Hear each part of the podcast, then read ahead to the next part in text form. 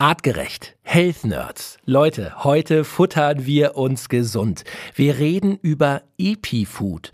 Ein, ja, ein wirklich spezielles Ernährungskonzept, in dem Nahrung als Medizin fungiert. Zu Gast in unserem Gesundheitspodcast sind Feli und Stitchy vom Foodblog Epifood. Gemeinsam mit Daniel Reheis aus dem Health Nerds Wissenschaftsteam klären wir zum Beispiel, warum Pilze eine wahre Gesundheitswunderwaffe und Kuhmilch und Weizen schädlich schädlich für unseren Körper sind. Außerdem versorgen wir euch mit einer Go- und No-Go-Lebensmittelliste und vielen leckeren Epifood-Rezepten. Guten und vor allem gesunden Appetit mit dieser großartigen Folge der artgerecht Health Nerds. Ich bin Felix Möse und ich stelle hier für euch die richtigen Fragen. Artgerecht. Health Nerds. Mensch einfach erklärt. Nahrung als Medizin. Die Goes und No-Gos moderner Ernährung. Darum geht's heute hier bei den Health Nerds. Und ich freue mich sehr, denn wir haben eine große Runde heute und das verspricht eine Menge Wissen vom Foodblog EpiFood. Feli und Stitchy, an euch beide ganz herzlich willkommen. Danke für die Einladung. Und Daniel Reheis, unser äh, Wissenschaftsbrain, unser Health Nerd heute aus dem Artgerecht Wissenschaftsteam. Daniel, auch an dich herzlich willkommen. Hallo Felix, ich freue mich. Mädels, jetzt müssen wir direkt mal äh, über EpiFood sprechen. So heißt euer Blog Epi, also EPI Food. Was äh, ist eure Philosophie? Was müssen wir uns unter EpiFood vorstellen?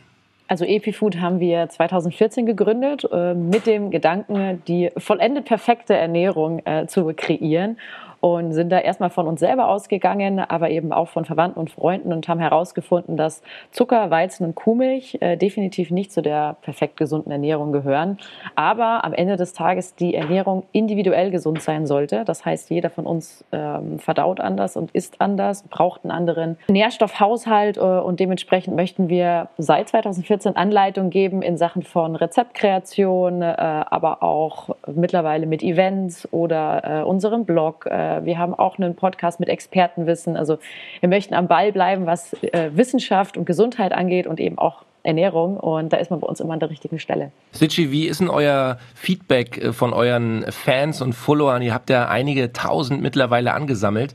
Ähm, was schreiben die euch so? Wie, wie finden die EpiFood? Naja, sie finden es mega insofern, dass wir nicht die ganze Zeit sagen, dass es diese eine optimale Ernährung gibt, sondern jeder Mensch anders ist und wir somit auch viel mehr Leute ansprechen können. Wir ähm, versuchen doch einfach immer Tipps zu geben, nicht zu sagen, du musst das, das und das machen, sondern du kannst das, das und das machen. Und wir gehen da auch nie davon aus, dass wir alles wissen. Deswegen haben wir auch unseren Experten-Livestream-Podcast, bei dem wir eben zu verschiedenen Themen, die unsere Community interessiert, dann eben auch Expertenwissen weitergeben können. Und äh, ich denke einfach, diese Vielseitigkeit und ähm, auch, dass es vielen Leuten viel besser geht durch die Epifood-Ernährung, kommt so gut an. Okay. Daniel, äh, Ernährung ist ein Riesenthema auch bei Artgerecht. Es gibt das Sprichwort, es ist schon viel älter als wir alle hier in dieser Runde, du bist, was du isst. Ähm, das klingt sehr abgedroschen, aber am Ende ist da eine ganze Menge dran.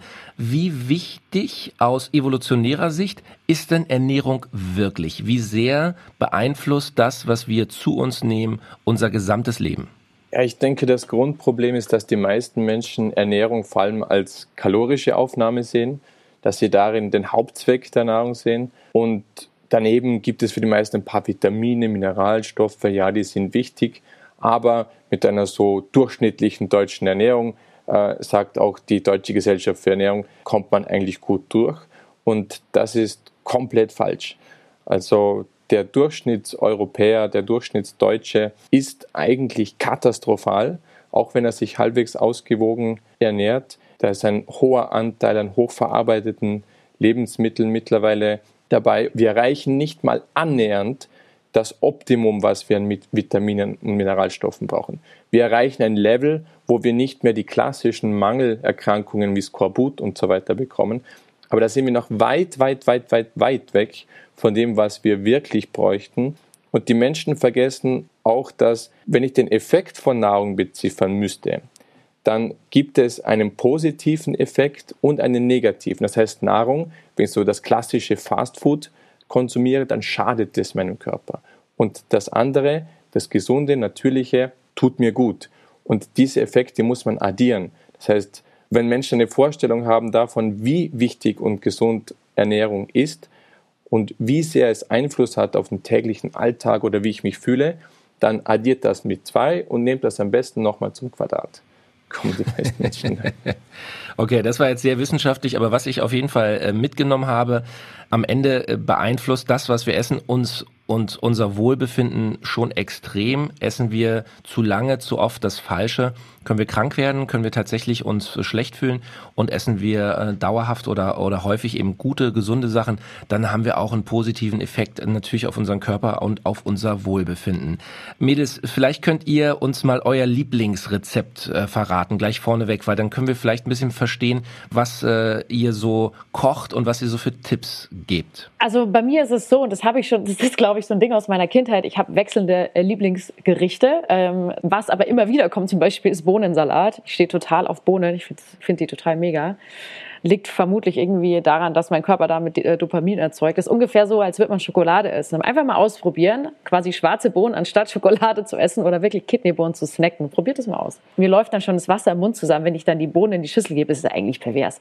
Aber ich stehe total drauf. Also es sind die einfachen Gerichte, aber wir haben natürlich auch so saisonal coole Klassiker, so ein Wassermelonensalat oder griechischen Salat liebe ich auch, so einen Bauernsalat. Ich habe gestern einen mexikanischen Bohnen-Mais-Salat gemacht mit Avocados, auch vegan, also plant-based ist und ist auch super lecker. Stitchy, wir kommen gleich zu deinem Lieblingsgericht. Ich will nur direkt mal einhaken. Griechischer Salat heißt ja wahrscheinlich irgendwie mit Käse, ähm, Feta oder so etwas.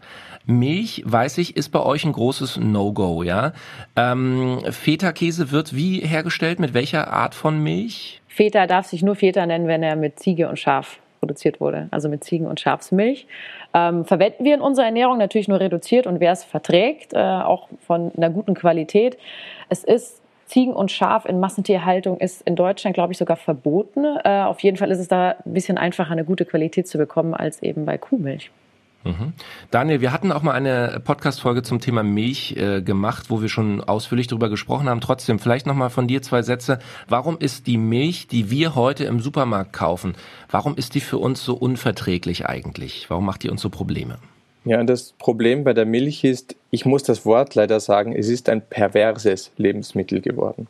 Das, was man mit den Kühen macht, deren Euter fast schon platzen und die nach fünf Jahren äh, deutlich vor ihrer Zeit äh, sterben müssen und der ganze Ablauf, diese Industrie, das Verwenden von vor allem Soja äh, in deren Futter, wofür Amazonas abgeholzt wird und beim Sojaanbau in wissen wir in Brasilien, sind jetzt alle Pestizide legalisiert worden, die es überhaupt nur auf dem Planeten gibt.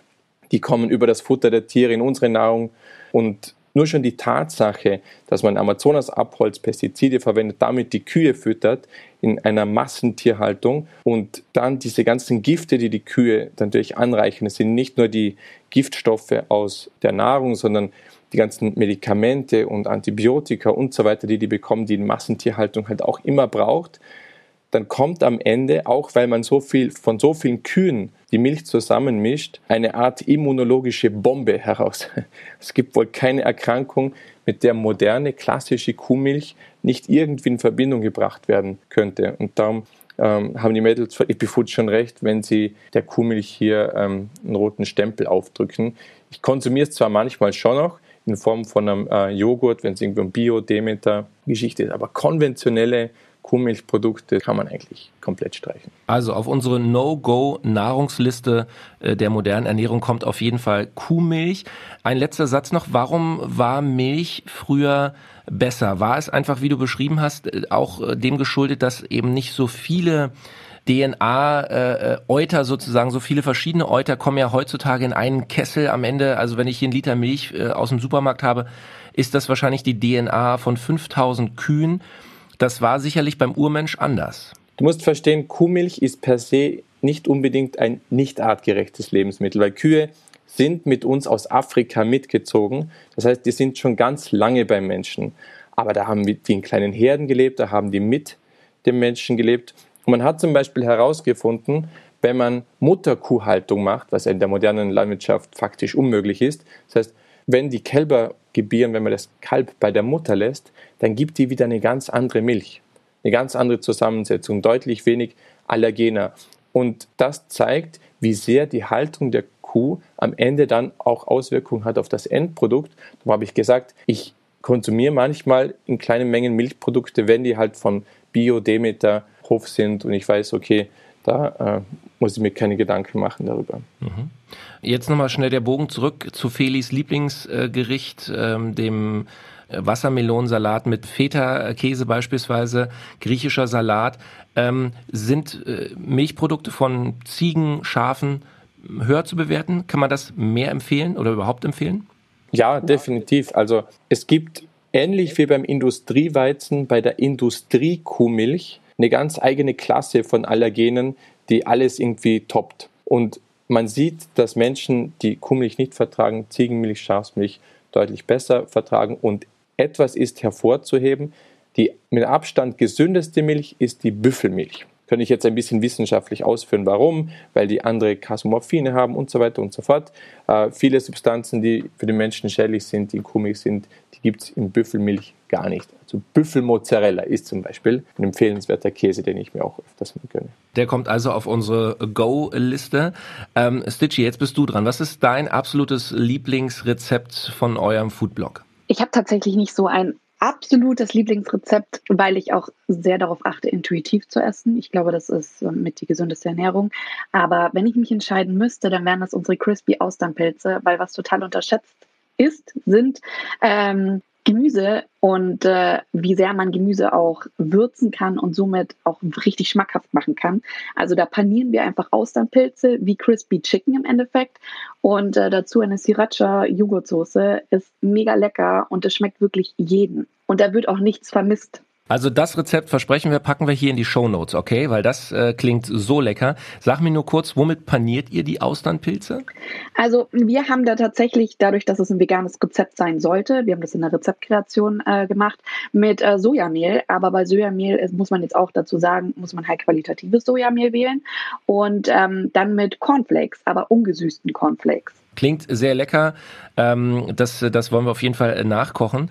Ähm, Daniel, ich weiß, du bist auch Fan ähm, von Pilzen. Warum haben Pilze einen so positiven Effekt?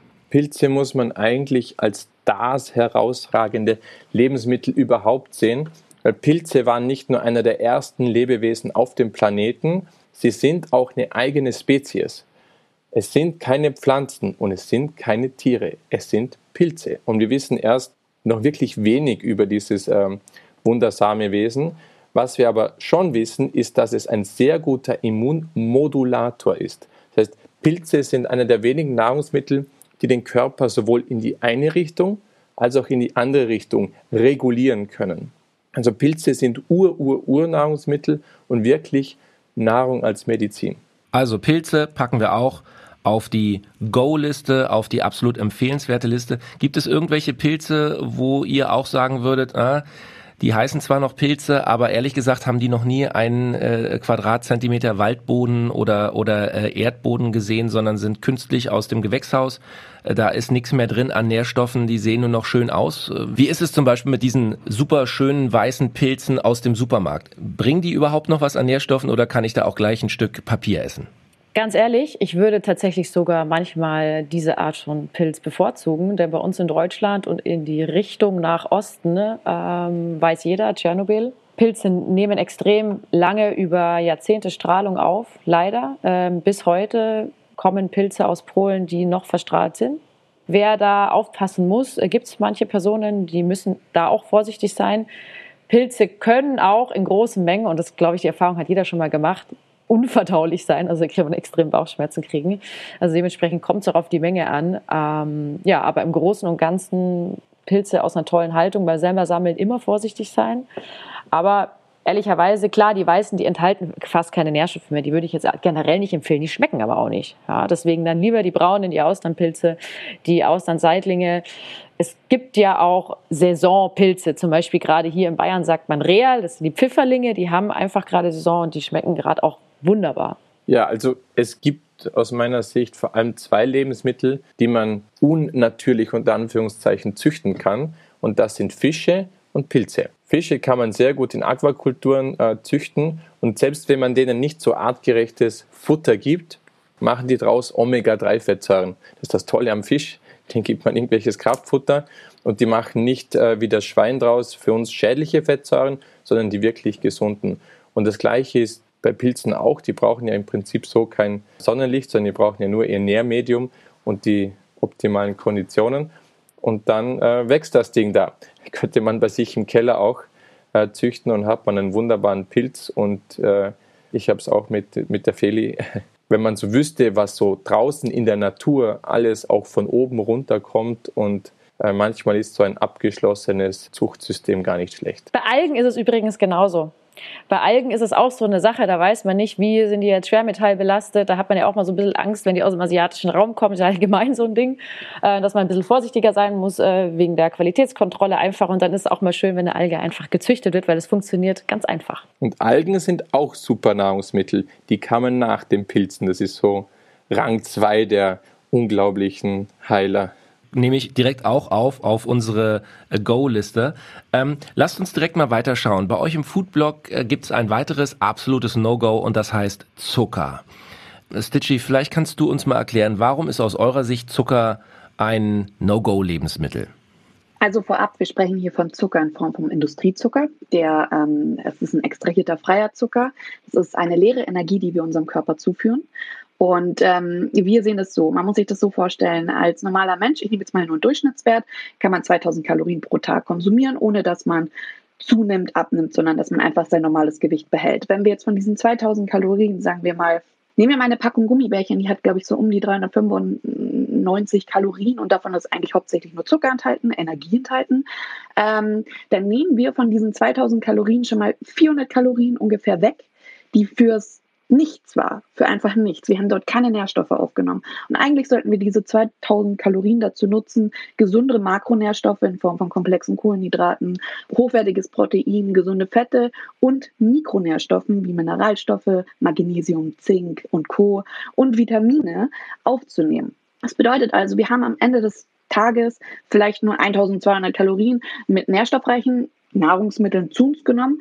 Wir können gar nicht mehr unseren Nährstoffbedarf decken, weil im Endeffekt haben wir zu viel davon genutzt für nichts, für mhm. Luft.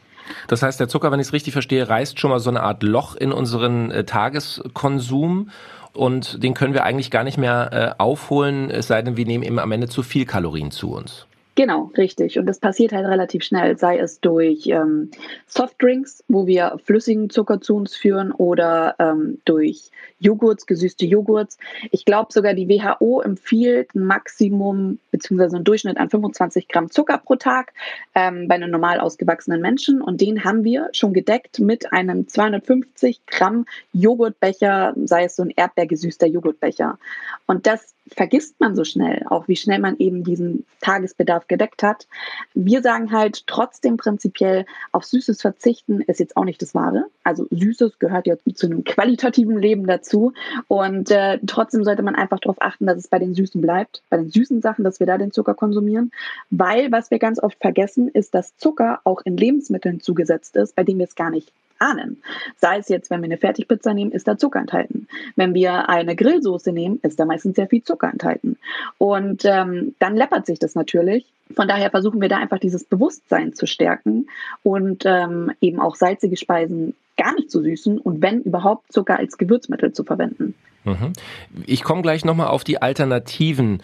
Daniel, vielleicht kannst du auch nochmal einordnen für uns, dieser Industriezucker, über den wir sprechen, dieser raffinierte, hochtechnische Zucker, neben äh, dem beschriebenen ja, Mangel an Nährstoffen und so weiter, den, den er logischerweise mitführt. Was macht aber dieser Zucker auch chemisch in unserem Körper? Wo ist da aus artgerechter Sicht ähm, etwas kritisch zu sehen? Also dieser Zucker, dieser Haushaltszucker, der besteht im Prinzip aus zwei Zuckern. Die Hälfte ist Glucose, die man als relativ unbedenklich sehen kann, weil der Körper sie direkt so verwendet. Das Problem ist der zweite Teil, die Fructose, den wir so nicht direkt verwenden können. Der muss erstmal in die Leber und zwar genau gleich wie Alkohol. Und in der Leber wird er dann zu allem Möglichen umgewandelt, äh, unter anderem zu schnell verfügbarer Energie, aber auch zu Blutfetten oder äh, schlechtem Cholesterin. Und dieser ganze Umbauprozess äh, bringt wirklich ein paar sehr schlechte Nebenprodukte zum Vorschein. Und das ist einfach deshalb, weil die Evolution einen Weg gesucht hat, möglichst schnell Zucker umzuwandeln in Fett, weil wir waren ja nicht immer fett vor 100.000 Jahren. Wenn es da mal einen reifen Obstbaum gab, dann wurde der abgefressen. Wir hatten auch keinen Kühlschrank. Und dann musste man schauen, wenn schon mal Zucker da war, dass man den möglichst schnell umwandelt in Speicherfett, dass man den Winter überlebt. Und dieses schnell umwandeln, das hat eben sehr viele schlechte Nebenprodukte. Und darum ist Zucker eigentlich, zumindest der Fructose-Teil, genau gleich belastend wie Alkohol. Und da muss sich jeder überlegen, okay, aufs Gehirn hat es natürlich nicht die gleiche Wirkung, aber Eltern sollten sich wirklich mal überlegen, würde ich meinem Kind eine Dose Bier mit in die Schule geben?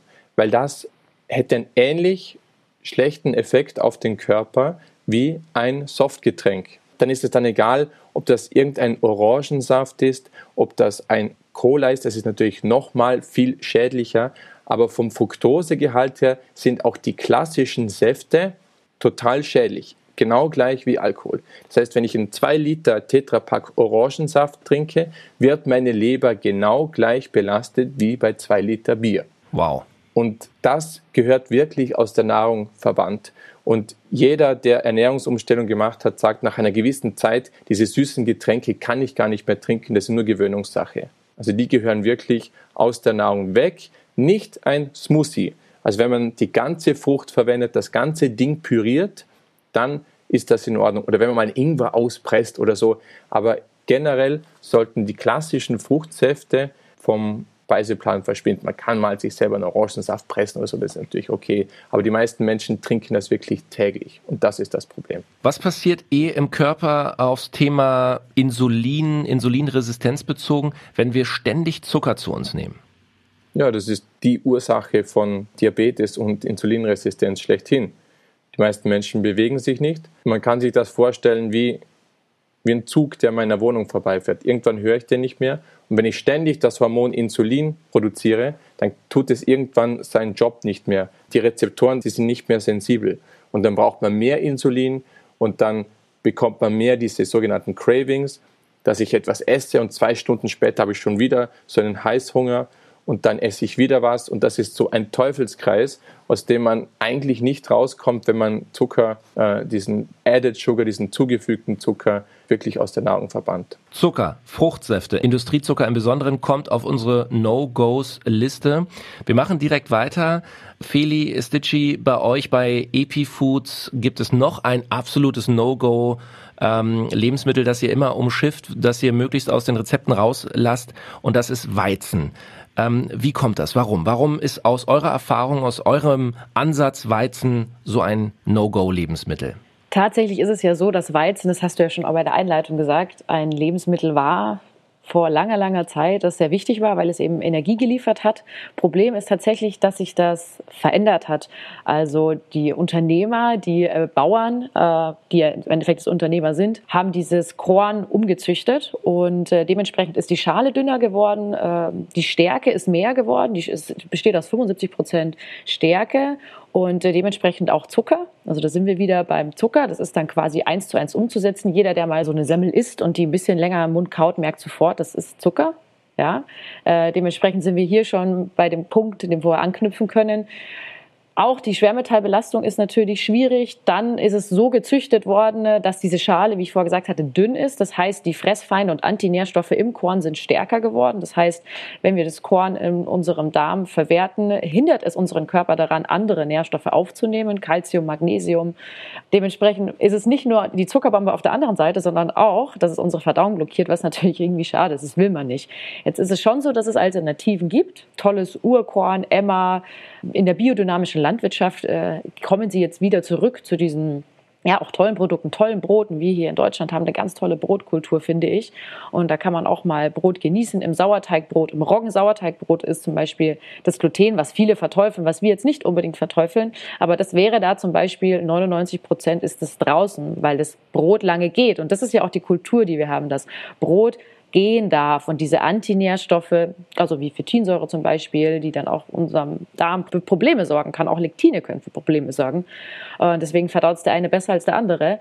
Aber dem Brot Zeit zu geben, ist definitiv ein wichtiger Punkt, um das Brot genießbarer zu machen. Und das Brot, was wir jetzt bekommen, teilweise diese Aufbacksemmeln, die haben natürlich auch nochmal gewisse Konservierungsstoffe, Zucker etc. drinnen, die das Ganze Nonplusultra machen in Sachen von, nee, geht eigentlich gar nicht. Jetzt mal rein vom Geschmack, äh, Stitchy, ähm, bist du auch kein Weizenfan, oder?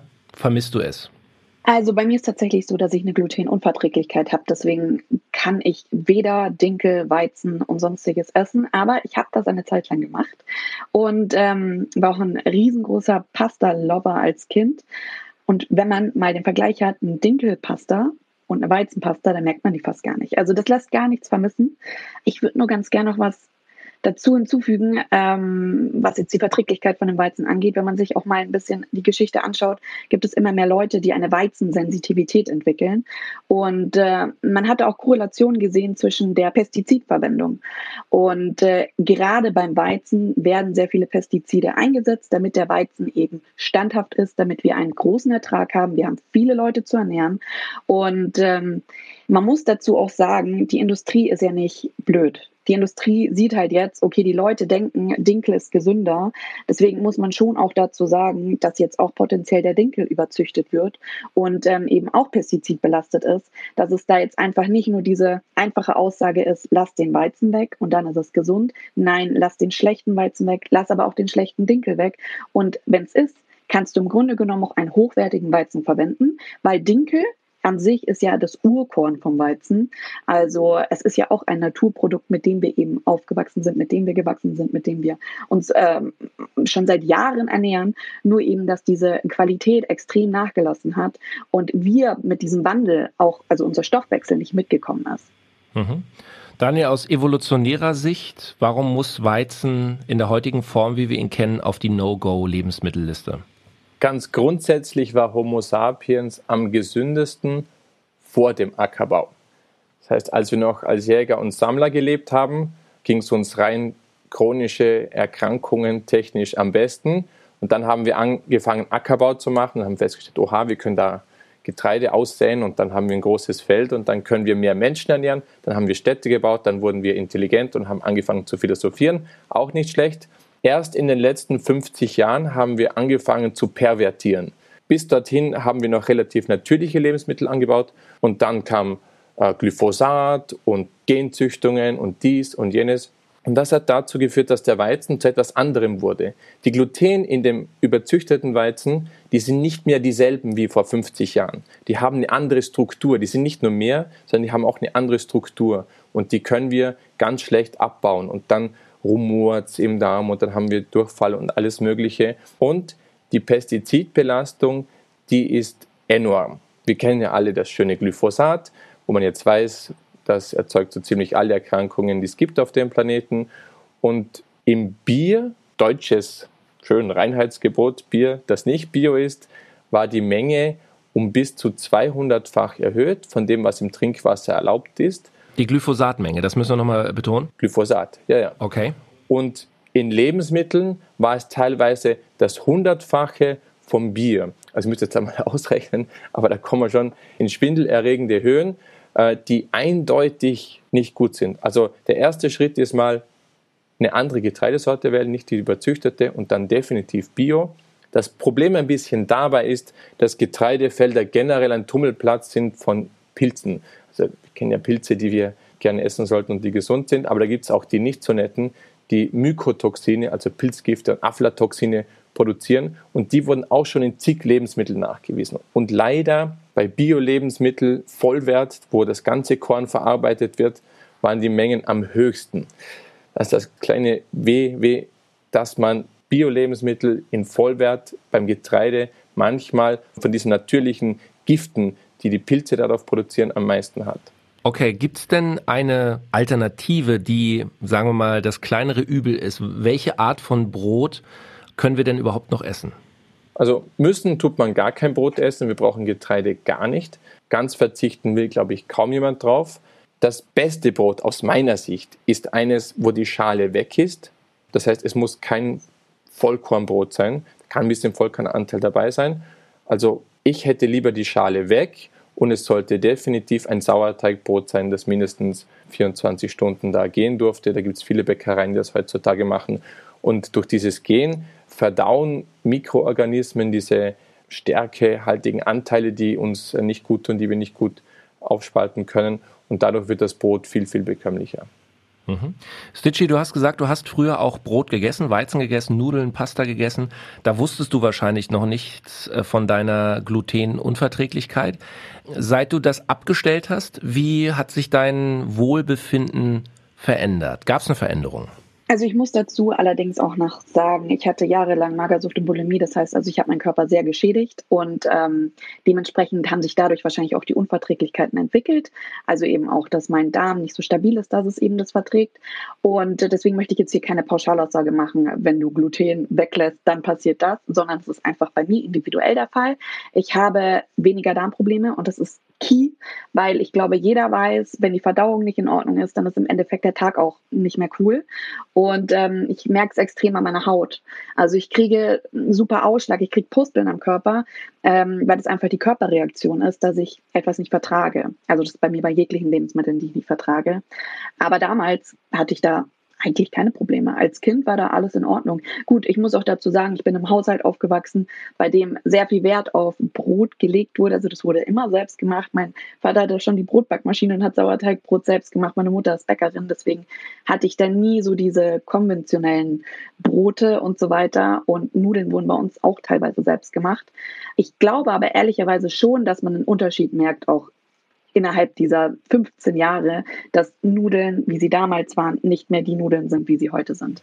Für deine Eltern muss ja eine Welt zusammengebrochen sein, als du gesagt hast, ich kann kein Brot mehr essen, wenn deine Mama Bäckermeisterin ist. Äh, tatsächlich äh, war es oftmals so, dass mir wieder Brot hingestellt wurde und dann, ah ja, verträgst du ja nicht.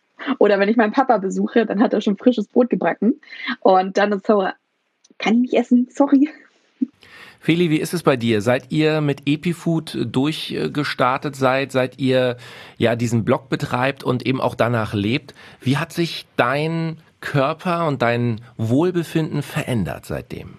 Puh, ist eine gute Frage. Also ich denke, man ist in vielen Belangen, wenn man sich mehr auskennt, kann man gewisse Krankheiten vermeiden. Also das sieht man ja auch so im Umfeld. Ich meine, ich bin jetzt 30 und kann sagen, toi, toi, toi, ich muss in meinem Leben noch nie Antibiotika nehmen ich bin nie so richtig krank. Also ich habe nicht diese schweren Erkältungen, diese Bronchitis, wie sie viele haben. Jetzt bin ich aber auch aufgewachsen in einem Haushalt, der schon immer sehr gesund gegessen hat. Äh, mein Papa ist früher praktizierender Homöopath gewesen, also dementsprechend war das für uns. Äh, ich bin mit Avocado statt Nutella aufgewachsen, äh, mit Tee anstatt Cola.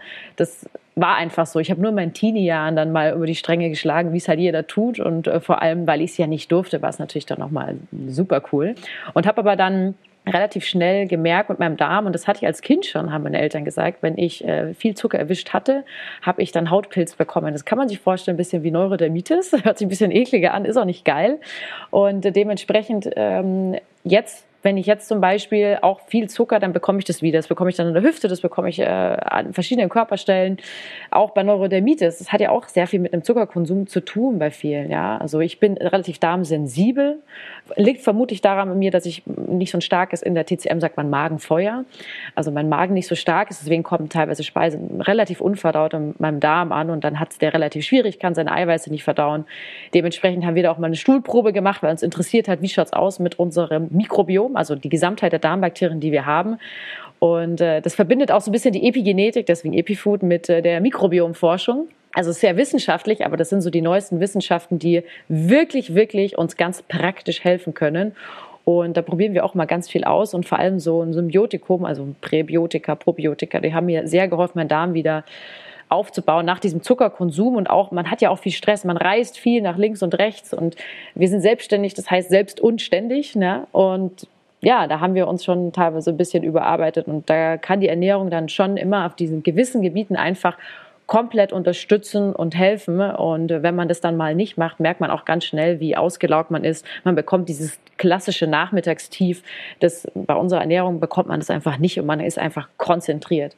Daniel, wenn wir über Verdauung sprechen, müssen wir natürlich über Verdauungsenzyme sprechen. Ich weiß, das ist bei Artgerecht bei euch ein großes Thema. Ähm, die Probleme auch, die Feli gerade beschrieben hat, Welche Rolle spielen da Enzyme? Ja, Enzyme sind die Bestandteile, die die Nahrung aufspalten. Das heißt, wenn wir zum Beispiel ein Gluten haben, auch von der neueren Variante, dann sind Enzyme dafür verantwortlich, die zu zerlegen. Und wenn die Nahrung ausreichend zerlegt wird, dann bereitet sie im weiteren Verlauf auch kaum oder wenig Probleme. Das ist bei Eiweiß auch so. Also wenn ich zum Beispiel Zucker oder Gluten nicht vertrage, ist das eine Intoleranz. Das kommt eher daher, dass man es nicht aufspalten kann. Und auf andere Lebensmittel kann ich allergisch reagieren. Und dort sind es aber auch die Eiweiße, die, wenn sie aufgespalten würden, deutlich weniger Symptome machen. Das heißt, das Aufspalten der Nahrung, das richtige Aufspalten ist ganz zentral. Das Problem in unserer heutigen Gesellschaft ist, dass jede Form von Stress diesen Prozess hemmt. Also die klassische Verdauung mit den Enzymen und was da noch alles dazu gehört, das wird bis zu 70, 80 Prozent gehemmt, wenn Stress im momentanen Umfeld da ist. Und darum ganz wichtig, nehmt euch ein bisschen Zeit fürs Mittagessen, atmet einmal kurz tief und ein, bevor ihr zur Tat schreitet, äh, legt das Handy weg, redet vielleicht nicht über Business oder sonstige Geschichten, nur positive Sachen. Dann habt ihr schon die halbe Verdauungsmitte drinnen. Enzyme gibt es auch als ja, Supplement, als externe Zugabe. Funktioniert das? Ist das empfehlenswert? Ja, das funktioniert definitiv. Enzyme gehören zu den Supplementen, die man gar nicht oft genug einnehmen könnte, weil auch jedes Jahr in unserem Leben die Enzymproduktion sinkt und manche Wissenschaftler sind sich nicht ganz einig, ob man am Ende des Lebens, wenn man unter Altersschwäche äh, geht, ob das jetzt das Immunsystem hauptsächlich war oder der Enzymmangel. Das heißt, die spielen noch in ganz anderen Bereichen eine ganz zentrale Rolle. Und den Körper mit Enzymen zu unterstützen, ist immer eine sinnvolle Sache. Man macht das so, nach den ersten Bissen der Nahrung nimmt man eine Kapsel Verdauungsenzyme und die ähm, helfen dann einfach. Da fühlt man sich direkt nach dem Essen weniger müde und ist eigentlich eine tolle Geschichte, ganz ohne irgendwelche Nebenwirkungen. Leute, jetzt haben wir gesagt, wir wollen auch über Nahrung als Medizin sprechen. Ähm, wir machen einfach mal hier die Runde. Feli, was wären für dich drei Nahrungsmittel, wo du sagst, die haben absolut einen positiven Effekt auf unseren Körper? Deine Top drei Nahrungsmittel, die du jedem empfehlen würdest? Ich glaube, jedem empfehlen ist jetzt schwierig, weil ich fange jetzt mal an mit Zitronenwasser und das ist bei einer Histaminunverträglichkeit könnte das für manche schwierig werden. Aber damit starte ich in den Tag, also wirklich lauwarmes, stilles Wasser mit Zitronensaft, äh, bestenfalls gleich einen halben Liter äh, oder 200, 300, wie viel man halt trinken möchte. Das hilft dem Körper Eiweiße zu spalten und dementsprechend auch zu verdauen. So kann man schon mal ein bisschen durchreinigen. Ich trinke dann so eine halbe Stunde später Kaffee und ich trinke sehr gerne Kaffee. Kaffee kann sich auch positiv auswirken und das immer kann, kann sich positiv auswirken auf unsere Gesundheit. Und ähm, was sind auch noch Top-Lebensmittel für mich? Hm, ist eine gute Frage, weil ich bin großer Fan eigentlich von allem. Ich habe vorhin ja auch schon die Bohnen erwähnt. Vielleicht kann man sich daran erinnern. Äh, liebe ich einfach total, aber ist auch, wie gesagt, äh, individuell verträglich. Ansonsten ist es, dann sind es tatsächlich Kräuter. Und da sage ich jetzt Kräuter in dem Sinne von alles, was tiefgrün ist. Das ist einfach unfassbar gesund. Gut kauen natürlich. Ähm, Bitterstoffe sind einfach toll. Ob das jetzt Wildkräuter sind, ob das Kräuter sind, die ihr selber anbaut bei euch. Äh, das ist einfach ein wahnsinniger Mehrwert für die Gesundheit, weil es so viele Nährstoffe auf so kleine Menge enthält. Meine Top 3 Lebensmittel sind auch sehr individuell. Zum Beispiel Nüsse sagt man ja auch, sind gesund. Ich vertrage sie nicht, deswegen sind sie für mich nicht gesund. Ähm, Top 1 sind für mich Eier. Ich habe es ganz lange unterschätzt, dass Eier auch sehr gesund sind. Man sagt ganz oft, die haben einen erhöhten Cholesterinwert, deswegen nicht zu viel essen. Ich brauche diesen erhöhten Cholesterinwert, damit mein Zyklus im Gleichgewicht bleibt. Top 2 sind Hanfsamen. Hanfsamen enthalten alle essentiellen Aminosäuren, also die, die wir nicht selbst produzieren können, enthalten wahnsinnig viel Magnesium und Zink plus hochwertiges Eiweiß. Und 3 ist Wasser. Wir trinken viel zu wenig. Wenn man denkt, man trinkt genug, kann man ruhig noch mehr trinken. Allerdings am besten Mineralwasser, wo dann auch alle Mineralstoffe enthalten sind, wie Calcium, Magnesium und äh, ganz, ganz viele andere ähm, tolle Mineralstoffe und Spurenelemente, äh, weil wir dadurch viel besser Sauerstoff aufnehmen können und Vitamine. Super. Und Daniel, natürlich will ich auch von dir als Wissenschaftler wissen, deine Top 3 Nahrungsmittel als Medizin. Was äh, würdest du jedem von uns empfehlen, auf den Ernährungsplan zu setzen? Also Nummer eins Pilze, habe ich vielleicht schon gesagt. Nummer zwei ist eine Gruppe von Lebensmitteln und zwar alle, die aus dem Wasser stammen. Allen voran wahrscheinlich die Algen, die in Europa kaum bekannt sind, die aus meiner Sicht eine herausragende Wirkung haben äh, sehr viel Jod enthalten, vor dem die meisten Leute große Angst haben, aber leider haben fast alle auch einen Mangel. Und auf Platz 3 wird es ein bisschen schwierig, aber ich würde jetzt mal behaupten, dass es die ganzen Kreuzblüter sind, die ganzen Kohlgewächse bei den Gemüsen. Aber das Grün ist schon auch wichtig, aber das sind so meine drei Favorites. Leute, ähm, es war eine tolle Runde und ich finde, wir haben unglaublich viel Wissen transportiert und ich bin sicher, es gibt viele Leute, die am Podcast auch mal auf Stopp gedrückt haben, um sich was mitzuschreiben. Das Schöne ist, wer noch mehr Rezepte, wer noch mehr über gesunde Ernährung und nicht so gesunde Ernährung erfahren will, kann auch gerne mal nachlesen. Bei euch EpiFood, euer Blog. Ähm, ihr habt auch E-Books, äh, die ihr veröffentlicht, Rezeptbücher, die ihr veröffentlicht. Eure Website verlinken wir natürlich auch in den Show Notes. Aber im Grunde ist es ganz einfach, epi-food.com. So, und Daniel, ähm, wer regelmäßig unseren Podcast hört, der weiß, dass natürlich auch auf artgerecht.com ähm, viel Wissen ähm, in schriftlicher Form zu finden ist. Und auch dein Buch wollen wir an dieser Stelle nochmal erwähnen. Werde wieder Mensch. Auch da geht's also rund ums Thema Ernährung, äh, Lebensformen, Verhaltensformen und so weiter. Also hier kann man auch nochmal eine ganze Menge an zusätzlichem Wissen äh, rausziehen. Ich packe auf jeden Fall in die Shownotes unsere Go- und No-Go Lebensmittelliste. Das ist natürlich nur ein Auszug, aber dass man zumindest mal einen Anfang hat und sich vielleicht mit dem Thema, was esse ich da eigentlich den ganzen Tag, ein bisschen näher beschäftigen kann. Feli, Stitchy, Daniel, an euch drei herzlichen Dank. Bleibt schön gesund und äh, lasst euch weiter schmecken. Danke ebenso. Danke. Tja, Felix. Artgerecht. Health Nerds. Mensch einfach erklärt. Ein All Ears on You Original Podcast.